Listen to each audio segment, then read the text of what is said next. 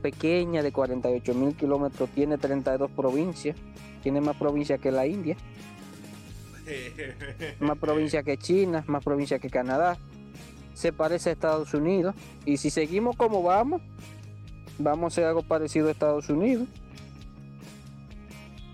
Entonces. Tú sabes que muchas, muchas de esas provincias se crearon eh, por componentes y por chisme político, sobre todo en la, en la era de Trujillo, porque después de la era de Trujillo para acá, ¿cuántas provincias se crearon? Yo entiendo que se ha creado solamente máximo cinco.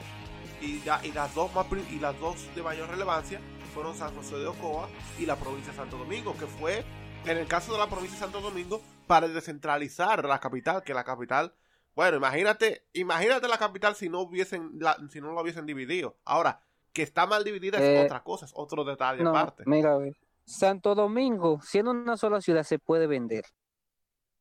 Principalmente con este lema, la ciudad más grande de toda la cuenca del Caribe. Y la segunda ciudad más grande de todo el Caribe y Centroamérica. Y la ciudad, la segunda ciudad más grande de todo el Caribe, de todo el Caribe y el Golfo de México, solo superada por Houston, Texas. O sea, eso mucha gente no lo sabe, pero aquí pasa. La capital dominicana tiene la población de los tres países bálticos. Sí. Casi. Y si juntamos desde va desde, perdón, desde San Cristóbal hasta llegar a la Romana. Ahí está el 60% de la población dominicana. Está ahí. Entonces, aquí, si se vendiera eso y se organizara, puede traerlo. La Ciudad de México son 20 millones de habitantes.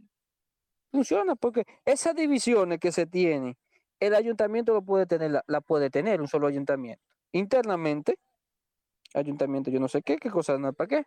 Pero ni geográficamente está dividido porque hay un río, pero hay una calle, tú no sabes cuándo tú estás en un sitio y cuándo estás en otro. Entonces eso fue hecho para corromper más. Entonces aquí...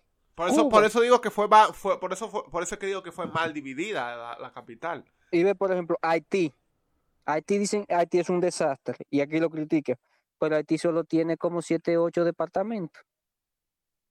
Entonces, Cuba son 110 mil kilómetros, tiene 14 provincias. O sea, casi cada provincia ahí son casi 10 mil kilómetros cada una. Y aquí en 10 mil kilómetros, ¿cuántas provincias hemos puesto? Hasta 10 y una cuanta más. Entonces, eso es un problema. Y por ejemplo, provincias como Barahona, tienes más municipios que Santiago. eso, llama, eso llora ante la presencia de Dios. Entonces, aquí, muchos lugares, no tiene sentido de la provincia de Pedernales, yo no sé para qué existe. Cuando tiene la población de casi un de dos barrios de aquí de San Francisco de Macorís. Porque son 25 mil habitantes y creo que viste el valle debe tener entre 15 mil habitantes más o menos. Y si le juntamos el Espínola, Tú puedes encontrar 20 mil y pico de habitantes, lo puedes encontrar.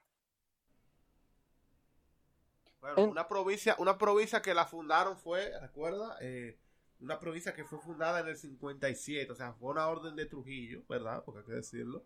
Y ahora mismo tiene, bueno, según la, estadística de 2015, tiene una población de 40 mil personas. O sea, estamos hablando de que ahora mismo podría tener 50 mil o 45 mil pero es un número ínfimo, porque, o sea, aquí 45 mil habitantes, eso vendría siendo un tercio de la población de la ciudad de San Francisco de Macorís, no del municipio.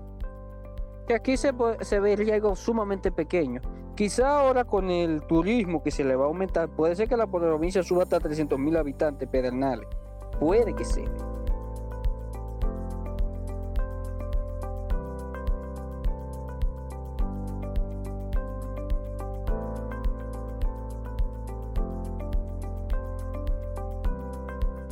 Bueno, y moviéndonos ya entonces, manteniéndonos en Europa, pero ya moviéndonos ya para eh, Francia, eh, destacar el acuerdo histórico de Mélenchon, el, candidato a la presidencia en las elecciones pasadas recientemente, en estos días. Eh, que asumió el liderazgo ya de lo que es nuevo Frente Popular allá en Francia, tras el acuerdo que incluye a los verdes, al Partido Comunista y el Partido Socialista. Sí, que las principales figuras del Partido Socialista lo apoyan, aunque el Partido Socialista le fue bien mal. Fue bien, bien mal. Pero a nivel legislativo le va bien. Se juntan sus senadores y diputados, por ahí consiguen. Es un acuerdo grande. Macron hasta ahora, según las encuestas, tiene un buen, buen averaje.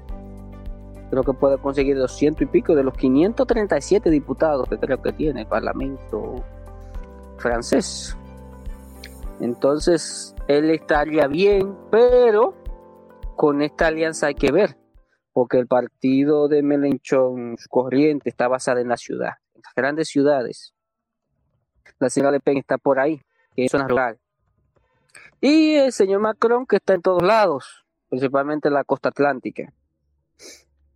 Entonces hay que ver, porque si Melenchón lograr esa coalición, lograr una gran repercusión, podría aspirar fácilmente a primer ministro, porque con mayoría parlamentaria dejaría a Macron con una situación un poco difícil.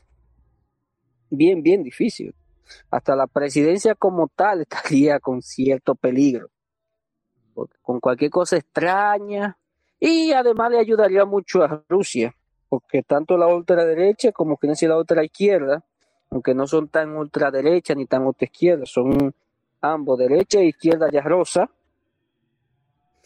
le aliviaría un poco la presión porque Francia de por sí no le está dando tanta presión, como es el caso de Inglaterra, hacia Rusia le ayudaría mucho, ya que el gobierno tendría que moldearse un poquito. Bueno, eh, de verdad, sin duda, eh, eh, destacable esta, esta alianza entre, lo, entre la izquierda en general allá en Francia y vamos a ver cómo pues les va a ellos y como siempre pues cómo se desarrollan los acontecimientos allá porque eh, si por cosas raras del destino, porque la política es tremenda, eh, surge una situación en la cual el, la izquierda gana las elecciones y puede formar una mayoría, pues estaríamos hablando de una cohabitación entre un presidente, Emmanuel Macron, y, eh, y eh, un primer ministro que sería Jean-Luc Mélenchon. Sí, sería ahí una situación un poco compleja, que el primer día por lo menos los mercados se irían abajo, pero veremos, veremos. Veremos qué frente le hacen, porque a Macron ahí sí peligraría su presidencia. Aunque no tiene nada que casi perder una lucha diaria. Aunque no tiene nada que perder porque eh, sería eh, es, su segundo y último mandato, o sea que ya después de ahí... Es diferente a tú terminar tu mandato el que te toca y no el que no te toca, que a los dos años te saquen de ahí. Como le pasó a Rajoy. Okay salió de tan manera tan, tan mala. Bueno, a esperar entonces cómo se surgen los acontecimientos allá en Francia, como siempre mirándolos a ver qué sucede allá y que por supuesto pues, van a tener un impacto a nivel europeo primero y a nivel mundial.